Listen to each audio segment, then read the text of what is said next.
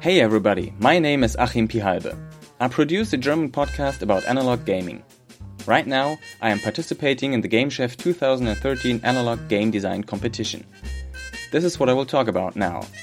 Find me on Google Plus if you dare to comment. So right now is Wednesday, which is round about half of the duration of the Game Chef competition. Um, I've started working on my game, obviously. It took me a lot of time to get going with anything at all. But right now, I'm pretty satisfied with what has come out of my brain so far. So I'm going to talk about my development process here. You will hear a lot of maybes. If you don't hear a maybe, I still meant it. So everything I talk about now is very preliminary. Nothing is fixed so far with this game. It might change a lot. It probably won't, but it might. So, for those of you who don't know what Game Chef is, it's a pretty much yearly analog game design competition. So, it started out with role playing games, but there are no good boundaries between role playing games and tabletop games and LARPs and what have you. So, it's an analog game design competition. Most of this will be pretty heavy on the role playing game side, but uh, you never know. It runs for nine or ten days from Friday to the next following Sunday. So there's a lot of time to do your design work. And there's always a theme and some ingredients, like cooking. And both the theme and the ingredients are pictures this year, which struck me by surprise and um, paralyzed me for two days because I don't know, I'm good with words, but uh, not so good with pictures. So it took me quite a while to get started on this. The deal is that you have to use those nine days to make a game around the theme and use some of those ingredients that you get.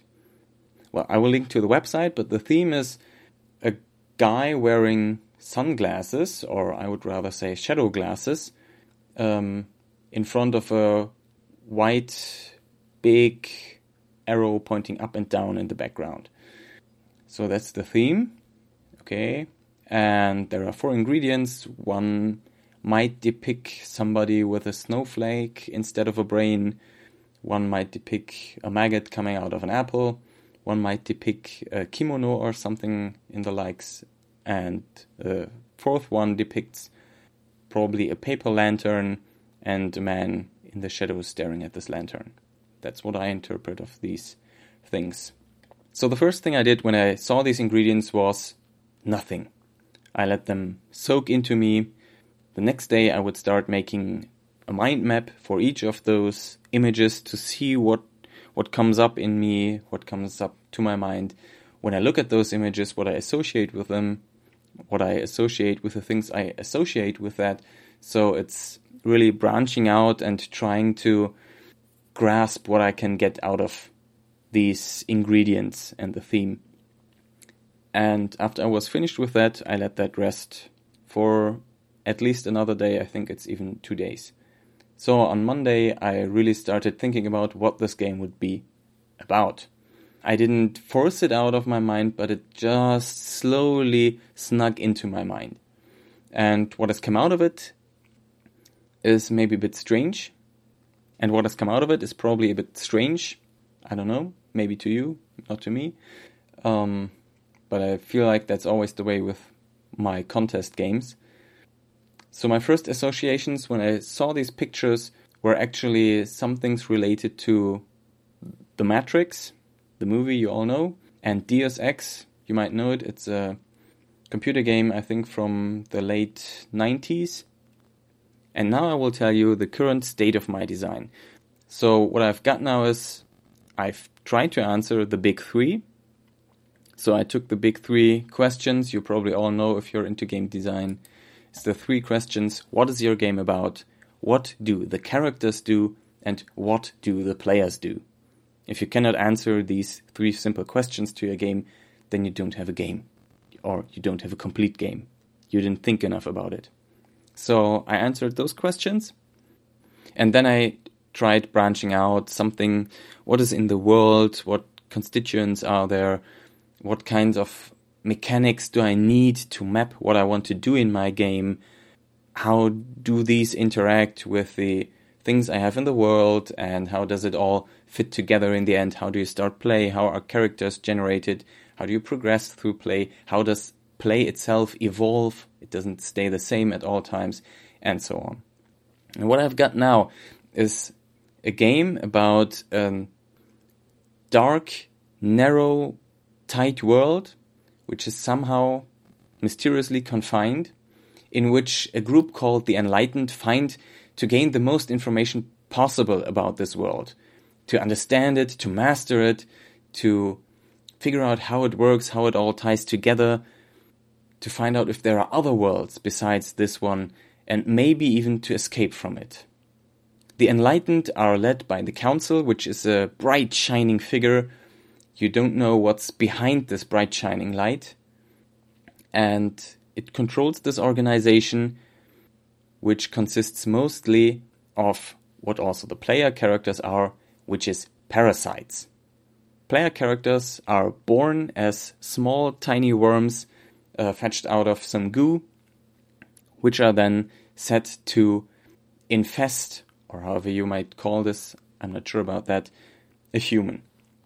So these player characters are the parasites, and they get to enter humans bite into their nervous system, get all their sensory input, and control them and their actions. This control is pretty complete, but there might be some glimpses from the human nature of their host coming through. Probably they will also be able to infest other animals with spine, but I'm not sure about that yet. So these parasites are then sent out by the council to go on missions to deal with the norms, that is, normal people living in the city, and to gather information from different sources. So these are the missions that are given. So the game is basically um, an agent's game. You have this agency and you have these agents that the council sends around, and then they perform the missions. Maybe they succeed, maybe they don't, they come back, there might be some problems. And that's a very simple structure to begin with, so it's very easy to start. In the beginning, your uh, parasite doesn't have any special powers besides infesting humans. He can also change his hosts, of course. During time, he will learn more and more skills to do things on his own, to infest more potent humans, and to get more knowledge about the world and its interactions. And you will see that performing these missions will also hurt the humans. So the parasites live off the humans. When they get hurt in action, not the parasite gets hurt, but the human they have infested. So they have a lot of responsibility, and the question is do they live up to that responsibility or do they not care? Do they keep on with the missions of the enlightened till the very end, or do they decide to uh, separate from the enlightened to do their own thing?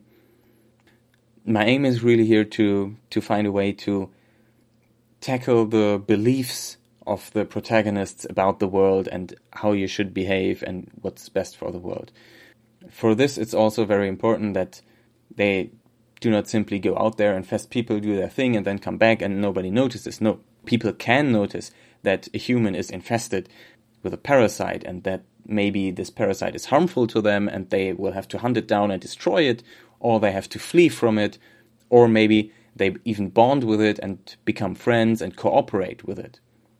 So that's you, an alien, coming into a world of people which you parasite on and dealing with them, maybe bonding, maybe destroying them. So that's that's supposed to tackle a bit the beliefs of the parasites. So that it's so in the end, in the long run, it's not going to be just an action game where you do things, complete missions, and so on, but also more thinking about what should you do, what is right, what is best, what do I think about the world, how does that change my actions, and these things. That's what I'm trying to aim for here. Also, it's fun to be a parasite. With the time as a parasite, you can also evolve and grow new limbs and manipulators and better eyes, antennae, and stuff like that. So you get more powers of your own as a parasite then. You're not entirely dependent on the humans anymore. So this might also reinforce the way the game works in the end. And of course, your characters can seek enlightenment, and if they reach it, this will be maybe the end for them.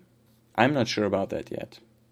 That's a that's a big maybe there. So so you have probably seen that there's already some bit of a foundation standing, but the parts might not exactly fit together yet. I'm not not quite sure about that. So I'm still fiddling around with it. Today just I have introduced my mechanic for conflicts, which I call struggles right now, with the norms, with other parasites, with the algorithm, which is supposed to be the mysterious arch villain. So, and actually, we had a playtest right now. It finished just uh, half an hour ago, and I think it was very successful. The people had fun. We tackled some of the mechanics, not all of them. We completed a full mission, and I think everybody had fun. There was a bit of confusion, a lot of good suggestions by my players who were very brave to enter the playtest at this very beta stage. Thanks to them. Well, so now I think I've got the foundation standing. I'm doing a bit of expanding things here and there, revamping things.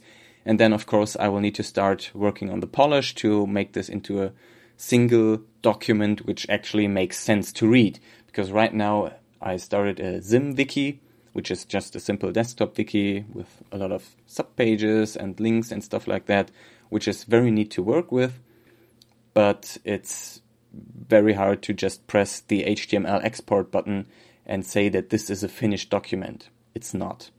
So this is more of a notebook for me. But I think it's very efficient. I've got all my things in place. Most of it works, and I'm looking forward to delivering an incomplete game which will not win, but which I might develop and playtest further after the competition. So look out for the parasites. So that's it. Thank you for listening, everybody. Thanks for tolerating my terrible German accent. And whatever you do, have fun. See you later.